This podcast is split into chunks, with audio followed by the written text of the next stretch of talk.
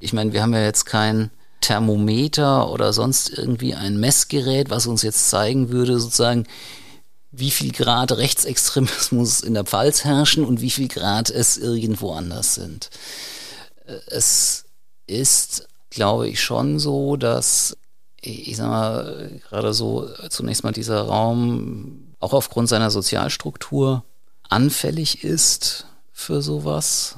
Und ich wollte irgendwann mal sehen, wie es dort eigentlich ausschaut.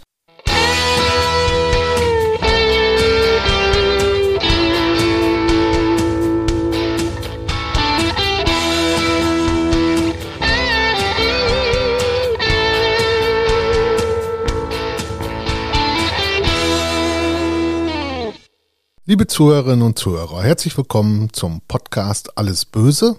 Mein Name ist Uwe Renners, ich bin stellvertretender Chefredakteur bei der Rheinpfalz. Mir gegenüber sitzt der Kollege Christoph Hemmelmann, unser Mann für Alles Böse. Hallo Christoph. Hallo. Christoph, heute werden wir uns auf die Spuren des rechten Milieus in der Pfalz begeben. Das ist nicht ganz so einfach, weil da viele verschiedene Menschen eine Rolle spielen. Ich habe bei unseren Vorbereitungen schon gesehen, dass du alles dafür getan hast, dass wir das schaffen. Herzlichen Dank auch für die Vorarbeit. Christoph, ich bin 2017 bei der Rheinpfalz angefangen und ich kann mich sehr gut dran erinnern. Wir sind nach Bad Dürkheim gezogen und ich bin auf der A650 mit dem Auto gefahren und habe das erste Mal unter einer Autobahnbrücke einen Schriftzug gesehen, der dritte Weg. Und da wusste ich damals gar nicht, was es ist. Wir werden da heute auch drüber sprechen. Wir starten aber mit der NSU. Die Rechtsterroristen, denen wurde ein Sprengstoffanschlag in Nürnberg 1999, eine Mordserie an Migranten von 2000 bis 2006, Anschläge in Köln 2001 und 2004, ein Polizistenmord in Heilbronn und einige Raubüberfälle zur Last gelegt dass die Taten zusammenhängen, das blieb den Ermittlungsbehörden lange verborgen. Da ist auch schon viel drüber geschrieben und erzählt worden.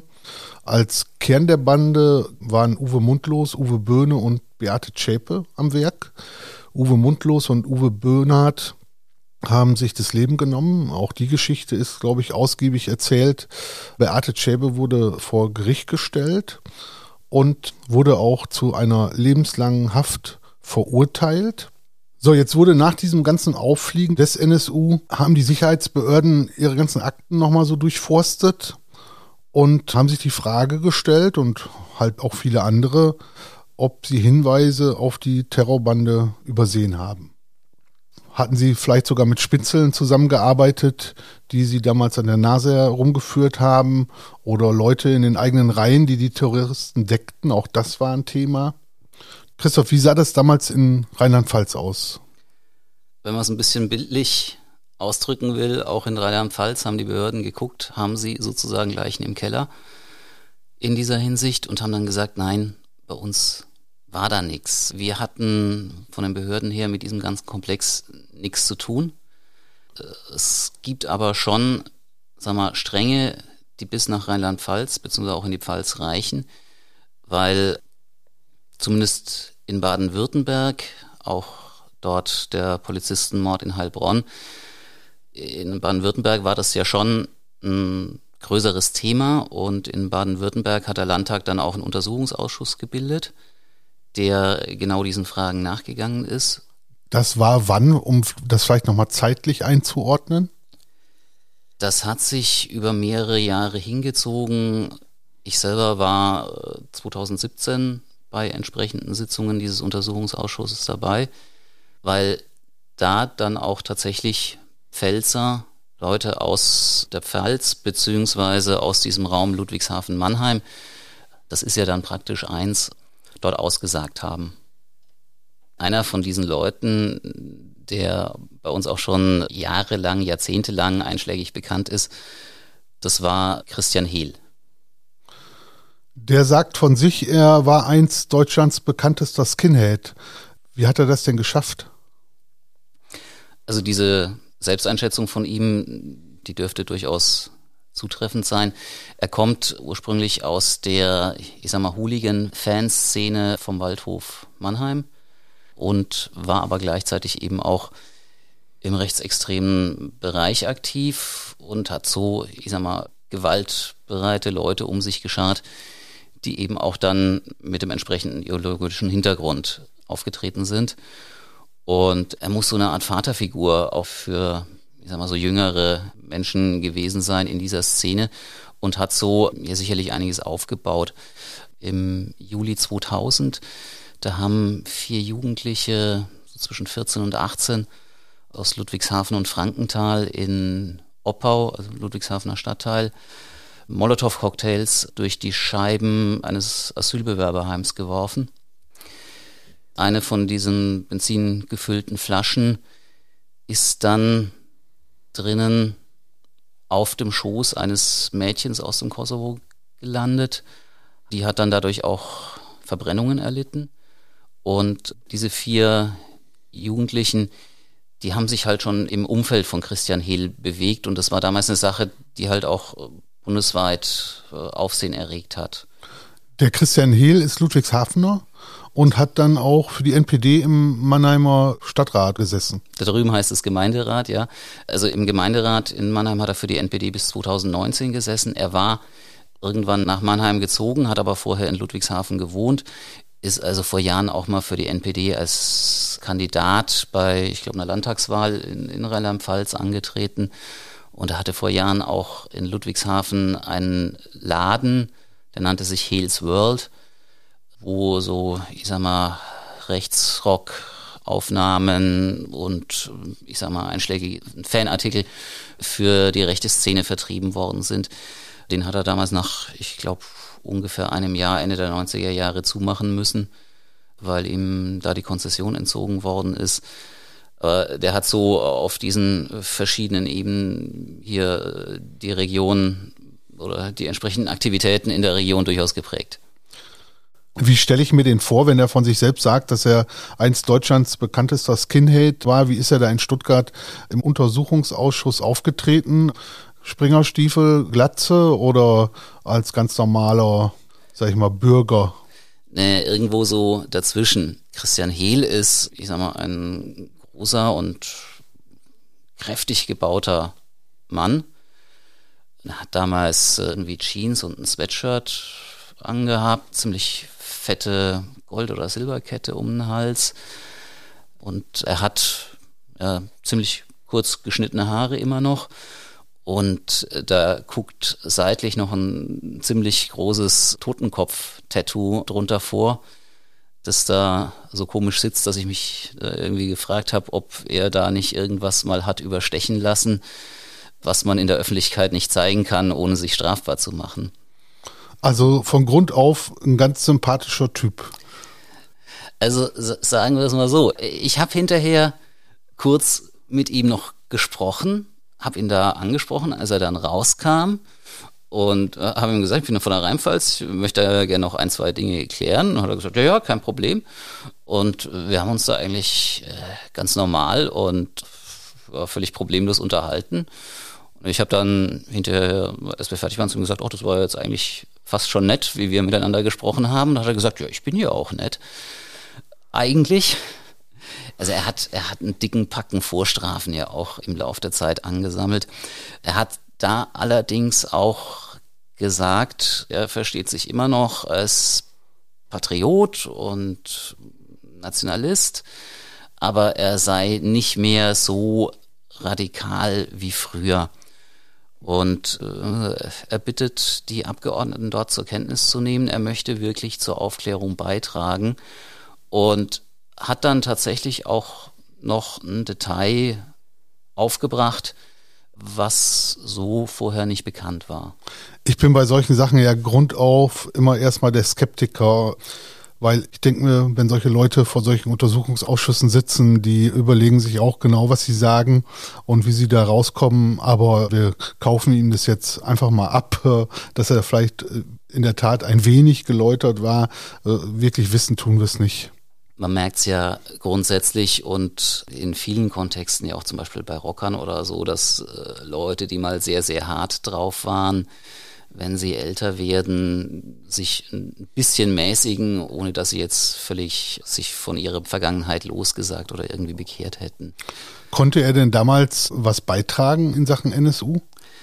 Also der Grund, warum man ihn vorgeladen hat, oder ich, ich sag mal, so dieser Anhaltspunkt, wo er gesagt hat, hm, irgendwie könnte da doch, das war ein Foto von 1996, eine Demonstration in Worms damals.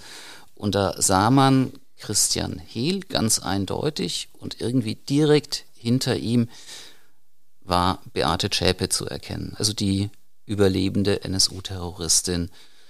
Und man hat ihn dann eben einfach gefragt, seid ihr da nur zufällig so direkt quasi nebeneinander oder hintereinander gelaufen? Äh, oder hattet ihr mehr miteinander zu tun? Und ähm, er hat dann gesagt, nee, im Prinzip war es Zufall. Er hat dann auch ein bisschen erklärt, wie das damals lief mit Demonstrationen. Das war ja auch so ein Katz-und-Maus-Spiel mit den Behörden, dass man möglichst lange geheim halten wollte, wo haben wir irgendwie was vor. Es gab dann Telefonketten, mit denen man in der Szene erst kurz vorher weitergegeben hat, okay, wir treffen uns da und da. Und so sind dann eben auch natürlich Leute zusammengekommen, die voneinander gar nichts wussten, sondern vielleicht über verschiedene Stränge dahin gekommen waren. Der Punkt, wo er dann nochmal nachgelegt hat, wo er gesagt hat, mir ist hier noch was aufgefallen, das hat bis jetzt sonst noch niemand gemerkt gehabt. Er hat gesagt, ich habe mir mal alte Fotos aus der Zeit angeguckt, auch von dieser Demonstration. Und ich habe entdeckt, da war nicht nur Beate Zschäpe und was man auch schon wusste, Uwe Mundlos, sondern auch Uwe Böhnhardt, was bis jetzt keiner gewusst hatte, der muss bei dieser Demonstration auch dabei gewesen sein. Bei diesem Stichwort skeptisch, was du ja selber für dich auch gerade schon in Anspruch genommen hast, so haben die Abgeordneten damals dann auch reagiert. Irgendwie so ein bisschen, naja, ist ja schön, was du uns da jetzt erzählst. Jetzt kommt da sogar noch was, wo du sagst, hey, ich habe hier sogar noch was Neues für euch. Sie haben ihm dann auch doch gesagt, Mensch, sie waren zeitweise Deutschlands bekanntester Skinhead, sie waren in der Szene so vernetzt. Kann es denn wirklich sein, dass sie nicht wussten, dass es da diese Terrorbande gibt, die hinter diesen Morden steckt, die jahrelang unaufgeklärt geblieben waren. Und er hat dann damals wörtlich gesagt, es wundert mich ja auch, dass es an mir vorbeigegangen ist. Es wundert mich wirklich. Du sagtest vorhin, dass es in Worms die Demo war. Ich habe in deiner Berichterstattung des Öfteren Worms gelesen. Ist das, sag ich mal, irgendwie eine Hochburg gewesen damals? Hochburg. Also, ich meine, wir haben schon in diesem Raum Ludwigshafen, Mannheim, Vorderpfalz, gut, Worms ist jetzt nicht mehr Vorderpfalz, aber die Vorderpfalz fängt ein paar Meter hinter Worms an. Da haben wir schon über Jahre eine stabile Szene, auch mit Leuten, die auch bundesweit eine gewisse Rolle spielen. Also von daher, dass da mal hier, mal dort in der Region was stattfindet, wundert mich persönlich überhaupt nicht. War Hehl der einzige Pfälzer, den die Stuttgarter Abgeordneten einbestellt haben? Nee, sie haben zum Beispiel auch aus der Pfalz jemanden von der Gegenseite geholt, nämlich den Leiter der Staatsschutzabteilung im Ludwigshafener Polizeipräsidium. Was so, macht der? Es sind halt einfach Polizisten aus einer mal, Abteilung, die auf alles spezialisiert ist, was mit Straftaten zu tun hat, die einen politischen Hintergrund haben. Das heißt, im Grunde genommen sind die schon zuständig für irgendeine ordinäre Schmiererei, ein Hakenkreuz oder meinetwegen auch irgendeine linke politische Parole, die äh, irgendwo hingesprayt worden ist. Das ist eine Sachbeschädigung, aber mit einem politischen Bezug und das ist, sind dann alles schon diese Sachen, für die der Staatsschutz dann eben gegebenenfalls zuständig ist. Und aber eben, das geht dann natürlich schon weiter auch in Richtung Terrorismus und so weiter. Also im Tatort sind es immer total komische Typen. Also total komisch war der jetzt nicht. Ich hatte vor Jahren, wenn wir mal ins Anekdotische gehen wollen, war die Bundeskanzlerin zu einem Wahlkampfauftritt in Landau, in der Landauer Jugendstilhalle. Man hat dann irgendwann, als sie sich näherte, als klar war, okay, jetzt kommt sie bald, hat dann die Polizei angefangen, da den Raum abzusperren vor der Halle. Dann war da ein hochrangiger Polizist aus der Region, der hat dann auch die Leute so allmählich weggescheucht, auch noch irgendwie den neugierigen Rentnern mir so freundlich geholfen und so weiter. Und dann stand da noch ein Typ, ich sag mal, sehr leger gekleidet, ich glaube auch so ein bisschen wilde Frisur und so. Und dann hat er den angeraunzt, was machen Sie denn hier noch? Und dann hat der einen Ausweis rausgezogen, Staatsschutz. Wenn es hier knallt, bin ich der Erste, der ran muss dann war diese Frage also auch geklärt. Also da sieht man, wo, wo die Staatsschutzbeamten dann so auftauchen. Kommen wir nochmal mhm. zu ihm zurück, zu dem Staatsschützer, der da war. Was wollten die denn von dem wissen? Also natürlich wollten sie von ihm über die Szene mal so grundsätzlich in diesem Raum Ludwigshafen, Mannheim sich informieren lassen, wer sind da so die Szenegrößen. Da hat man dann auch zum Beispiel eben wieder über Christian Hiel gesprochen, die wollten aber von ihm zum Beispiel auch wissen, wie funktioniert denn das mit der Zusammenarbeit Polizei Ludwigshafen, Polizei Mannheim? Weil, wie gesagt, ich meine, für das gilt jetzt natürlich nicht nur bei Rechtsextremisten, das gilt auch bei Islamisten und das gilt natürlich auch bei, ich sag mal, hundsordinären Kriminellen. Dafür, dass da der Rhein dazwischen ist und dass da offiziell eine Landesgrenze durchläuft, dafür interessieren die sich natürlich nicht. Ich meine, die arbeiten über die Brücken hinweg zusammen, genauso wie das alle anderen Leute hier in der Region ja auch tun. Konnte er denn zu der Szene noch was Konkretes erzählen? Ein Stichwort, das viel waren zum Beispiel die Hammerskins. Die Hammerskins sind auch durchaus interessant. Es ist mal, eine ja, Bruderschaft. Man kann sich es vielleicht ein bisschen so vorstellen, auch wie, wie Rocker, nur eben ohne Motorräder und mit Rassismus. Ursprünglich, ich glaube, in den 1980ern in den USA gegründet. Und die haben bei den Sicherheitsbehörden schon irgendwie den Ruf, dass die, ich sag mal, ein bisschen, naja, disziplinierter sind als viele andere im rechten Milieu. Was sie dann mitunter auch gefährlicher macht. Das macht sie nicht nur mitunter gefährlicher. Also die, die Sicherheitsbehörden, das hat auch der, der Staatsschützer da aus dem Polizeipräsidium in Stuttgart ganz offen gesagt. Er hat gesagt, in diesem Milieu sind sehr, sehr viele, und das hat er wörtlich gesagt, Flachzangen unterwegs. Und äh, diese Flachzangen, äh, die benehmen sich oftmals so dumm, sage ich mal, dass sie es den Sicherheitsbehörden mit der Beobachtung auch wieder relativ einfach machen. Hammerskins haben so ein bisschen den Ruf, okay, die stellen sich nicht so dumm an, die schirmen sich auch ganz gut ab. Deswegen sind die ein Stück gefährlicher. Ich merke oder habe über die Jahre immer wieder gemerkt, wenn ich versuche von Sicherheitsbehörden Informationen zu den Hammerskins zu kriegen, dann gehen da sehr schnell die Rollläden runter. Dann ist immer die Frage, wissen die nichts? Oder denken die sich, wir wissen zwar ein bisschen was, aber die Jungs sind so gefährlich, dass wir mit diesem Wissen, dass wir das wirklich bei uns behalten müssen. Es war auch so im Untersuchungsausschuss bei den Hammerskins hat jetzt der Polizist gesagt, nö, dazu, dazu kann ich nicht viel sagen. Aber angeblich lebt der Europachef der Hammerskins ja im Raum Ludwigshafen. Ja, das ist Malte R. Der hat lange in Ludwigshafen gelebt, ist vor ein paar Jahren ins Umland gezogen. Was man definitiv über ihn weiß, ist, dass er groß im Rechtsrock-Geschäft war, beziehungsweise wahrscheinlich auch noch ist.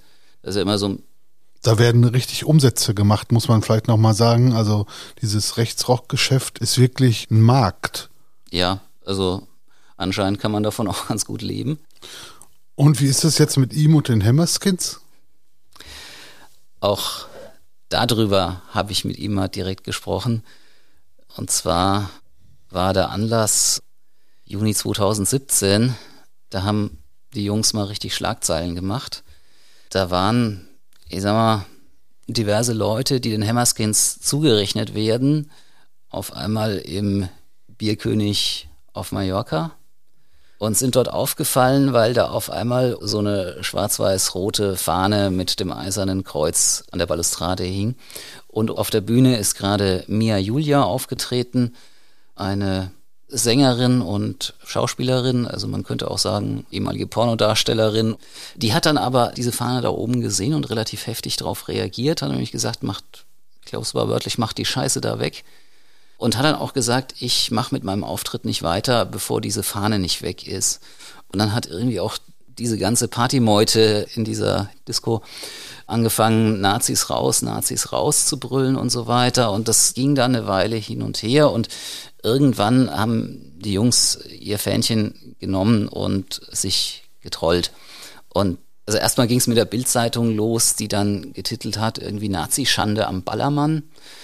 Und also das Ganze hat so ein Aufsehen dann gegeben, dass es dann auch, ich sag mal, Unmengen an Fotos von dieser Geschichte beziehungsweise Filmaufnahmen rumgegangen sind. Und dann haben natürlich alle möglichen Leute, die sich auskennen, angefangen nachzugucken, okay, wer ist denn da jetzt drauf? Wer waren da gemeinsam unten? Und ne, es, es gab da Bilder, wo ich, beziehungsweise die, die Leute, die mir da auch so ein bisschen zugearbeitet haben, gesagt haben, na, das könnte Malte R sein, aber hundertprozentig sicher sind wir uns nicht. Und am Ende habe ich ihn angerufen und gesagt, hm, waren Sie da jetzt dabei oder waren Sie nicht? Und er hat dann gesagt, ja, ja, er war dabei und es waren auch einige andere Leute aus der Region dabei. Er hat nur gesagt, also das Ganze ist schon ein bisschen hochgekocht worden. Also dieses schwarz-weiß-rote Fähnchen, das hätten sie sich eigentlich nur zufällig aus Jux und Dollerei an irgendeinem Stand auf dem Weg zum Ballermann gekauft.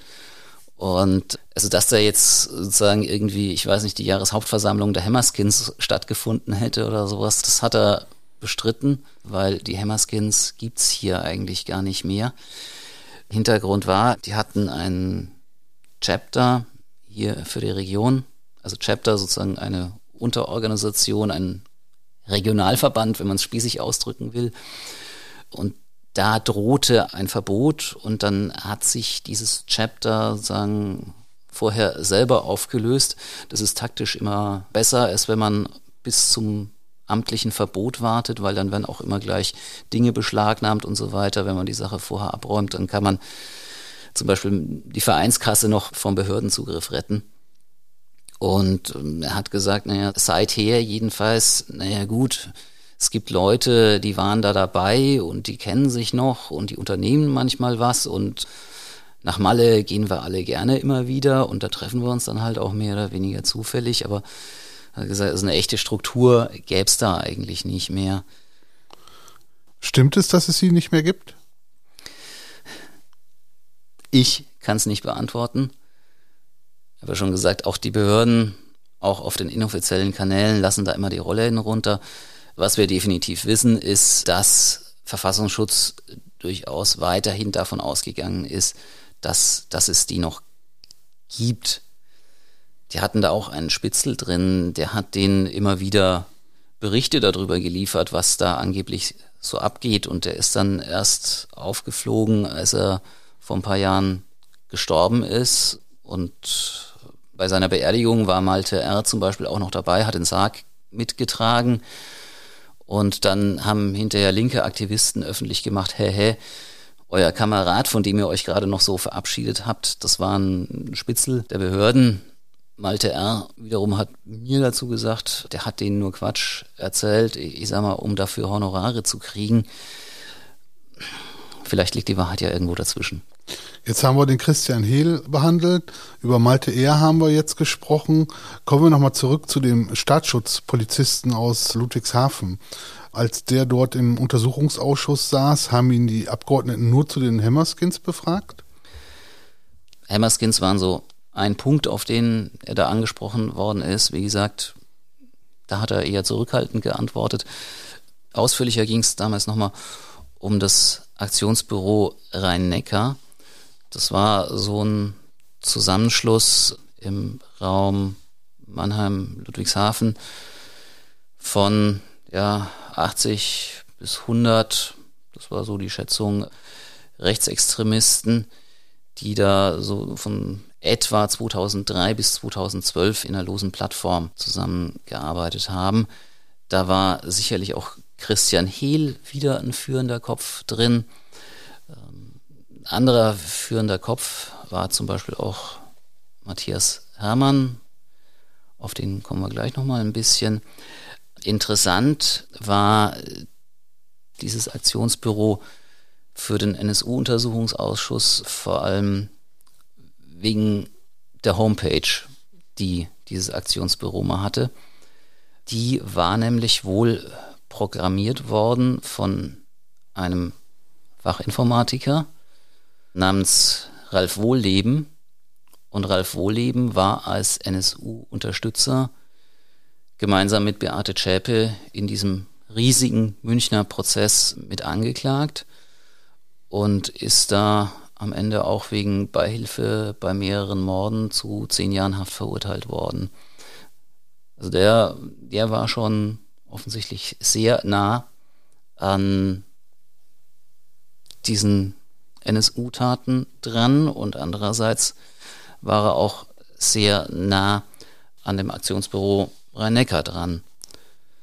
Es war wohl auch so, Matthias Hermann, eben gesagt, einer der führenden Köpfe dort, der hatte, jedenfalls ist es mal irgendwie bei Ermittlungen rausgekommen, Ralf Wohllebens Handynummer in seinem Handy auch gespeichert. Also irgendwie hatten die wohl doch durchaus was miteinander zu tun. Der Ralf Wohleben, sagtest du gerade, ist ja verurteilt worden. Was macht denn der Matthias Hermann mittlerweile? Der Matthias Hermann lebt nicht mehr bei uns in der Region.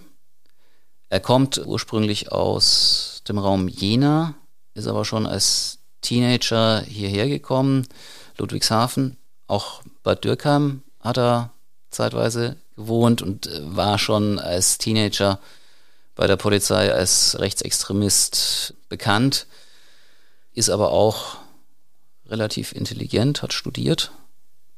Das war der Kontext, wo der Staatsschutzpolizist von den Flachzangen sprach und dann gesagt hat, aber er, Matthias Hermann, der hat mehr auf dem Kast als viele andere in der Szene. Und er ist mittlerweile im Bundesvorstand der Partei Dritter Weg, die du da bei deinem Umzug in die Pfalz auch schon sozusagen direkt registriert hast. Da müssen wir jetzt, glaube ich, mal kurz erklären, was dieser Partei Dritter Weg ist und ja, wofür die stehen. Die Partei ist 2013 gegründet worden. Sie ist unter dem, was es in der Parteienlandschaft im Moment so gibt, glaube ich, die Partei, die wirklich am direktesten an den Nationalsozialismus der Hitlerzeit sozusagen anknüpft. Die haben zum Beispiel auch T-Shirts, da steht drauf national und sozialistisch. Also ich sag mal, sehr viel ungenierter kann man das wirklich nicht mehr betreiben. Und sie ist entstanden sicherlich aus verschiedenen Wurzeln heraus. Da haben wir auf der einen Seite ihren heutigen Bundesvorsitzenden Klaus Armstroff, der in Weidenthal im Kreis Bad Dürkheim wohnt, dessen Haus gleichzeitig auch die offizielle Bundesparteizentrale des Dritten Wegs ist. Der kommt ursprünglich aus Jena, ist in den späten 1990er Jahren in die Pfalz gekommen und war da wohl so ab 2000 bei der NPD aktiv, zusammen mit seiner Frau. Beide haben da auch schon eine gewisse Rolle gespielt. Irgendwann ja, so 2013 rum hat er eben äh, eine neue Partei gegründet. Hintergrund waren wohl zum einen, ich sag mal, mehr so persönliche Differenzen innerhalb der NPD gab aber auf der anderen Seite aber wohl auch durchaus ideologische Geschichten. Also jetzt mal platt gesagt, Klaus Armstroff gehört wohl zu denen, denen die NPD irgendwann nicht mehr rechts genug war. Wenn man den Armstroff auf dem Foto sieht, der hat graue Haare und Oberlippenbart, der wohnt immer noch in Weidenthal. Du hast den selbst mal getroffen. Ja, versehentlich zwar, aber ich habe ihn getroffen. Hintergrund war, sein Wohnhaus da in Weidenthal ist die amtliche Bundeszentrale des Dritten Wegs und ich wollte irgendwann mal sehen, wie es dort eigentlich ausschaut. Also aus mehreren Gründen. Also die Frage, ob eine Partei wirklich eine Parteizentrale hat, das kann auch eine Rolle spielen bei der Frage, ob diese Partei wirklich eine Partei ist oder nicht doch was anderes. Da geht es dann ins Rechtliche rein. Außerdem, also er hat zumindest früher dort auch Ferienwohnungen vermietet, auch offen auf dem freien Markt. Er hatte da mal eine Homepage, die war sogar mehrsprachig. Man muss sagen, Weidenthal ist mitten im Pfälzerwald, mhm. mittendrin. Ja. Und ja, zum Wandern und Mountainbiken und so eigentlich ein super Startpunkt. Mhm.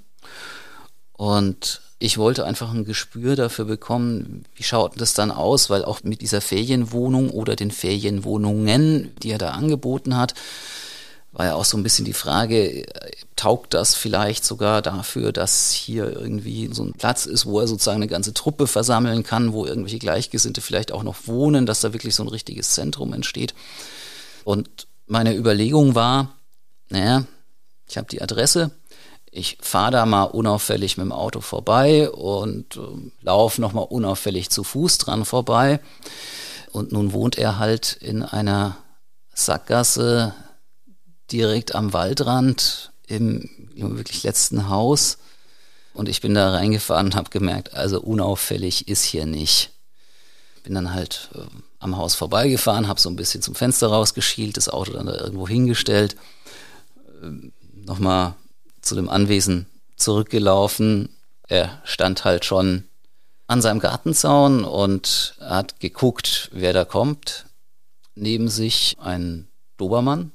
Wunderschönes Tier, muss ich wirklich sagen. Also, äh, aber also das Tier hat natürlich nicht nur durch Schönheit beeindruckt. Ja, und dann hat er auch durchaus gefragt, wer ich bin und was ich hier will hat dann auch erkennen lassen, eigentlich hat er gedacht, dass man wieder irgendwie irgendjemand vom Verfassungsschutz oder von irgendeiner Ermittlungsbehörde oder so sich da gerade mal wieder ranpirscht.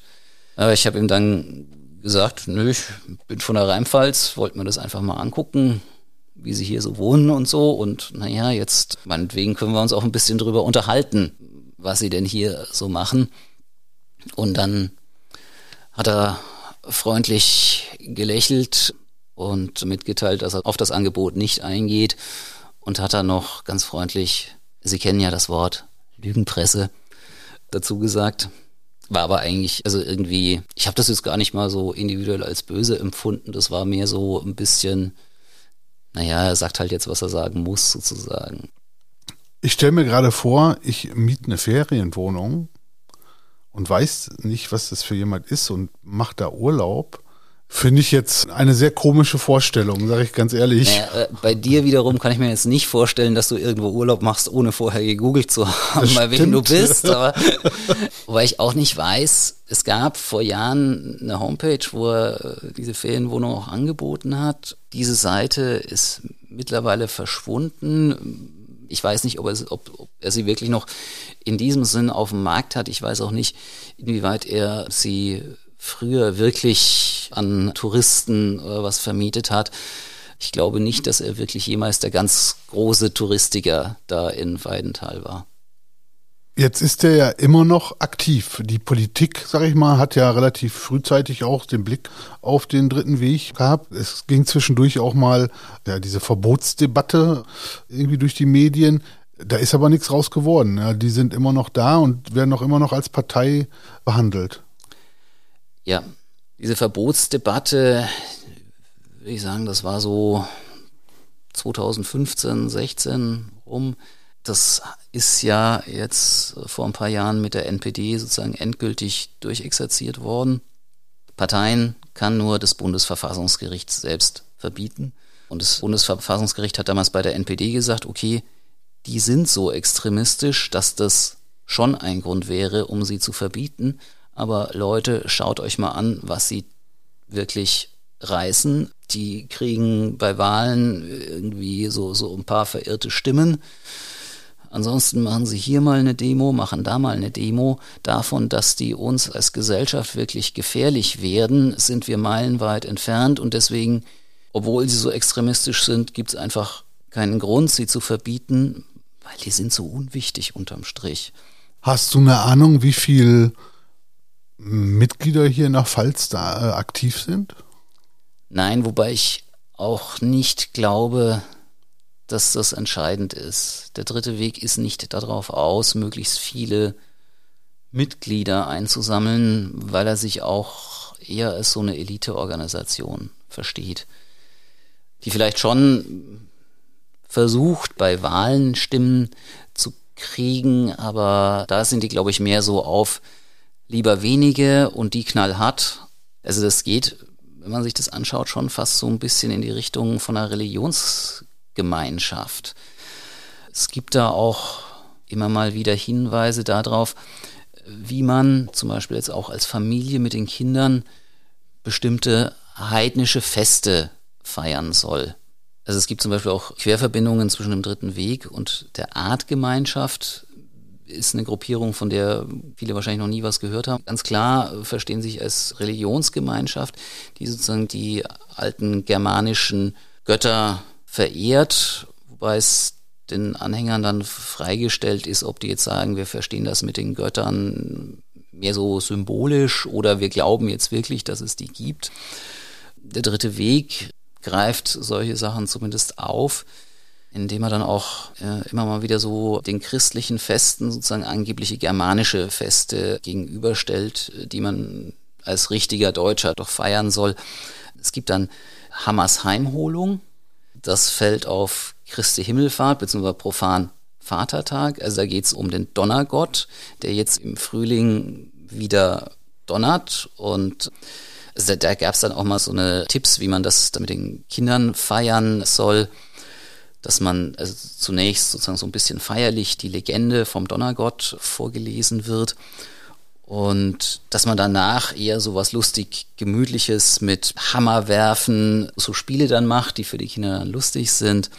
Und natürlich auch der Klassiker, also an Ostern wird also diese germanische Göttin Ostara gefeiert. Da gibt es aber dann doch ein paar Zweifel, oder?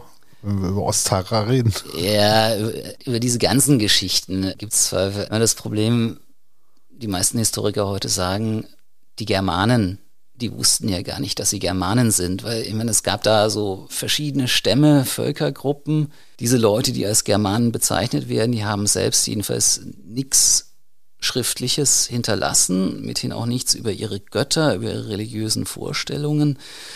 Lässt sich heute halt nur schwer nachvollziehen, dass es jemals irgendwelche Germanen gegeben hat, die irgendeine Ostara verehrt haben. Es ist historisch so extrem dünn, ich meine, jetzt ist das sicherlich nicht das Hauptproblem, was wir mit Rechtsextremisten haben, dass die sich irgendwelche germanischen Dinge zusammen fantasieren, aber erwähnen sollte man es vielleicht trotzdem einfach mal. Aber Sie haben es schon viel so mit so bestimmten Daten, also dass bestimmte Tage, die Sie immer wieder feiern und das auch, sag ich mal, so zu ritualisieren. Sehr aktuell im Jahr 2020 stand die Polizei auf einmal an einem Sonntagnachmittag in Bad Dürkheim am Bismarckturm. Da hatten sich dann Spaziergänger bei der Polizei gemeldet, weil dort sehr komische Gestalten unterwegs waren. Was waren das denn für Gestalten, Christoph? Die Leute, die die Polizei dort dann aufgespürt hat, die hatten sich um einen früheren NPD-Funktionär geschart, um am Bismarckturm 150 Jahre Gründung des Deutschen Kaiserreichs zu feiern.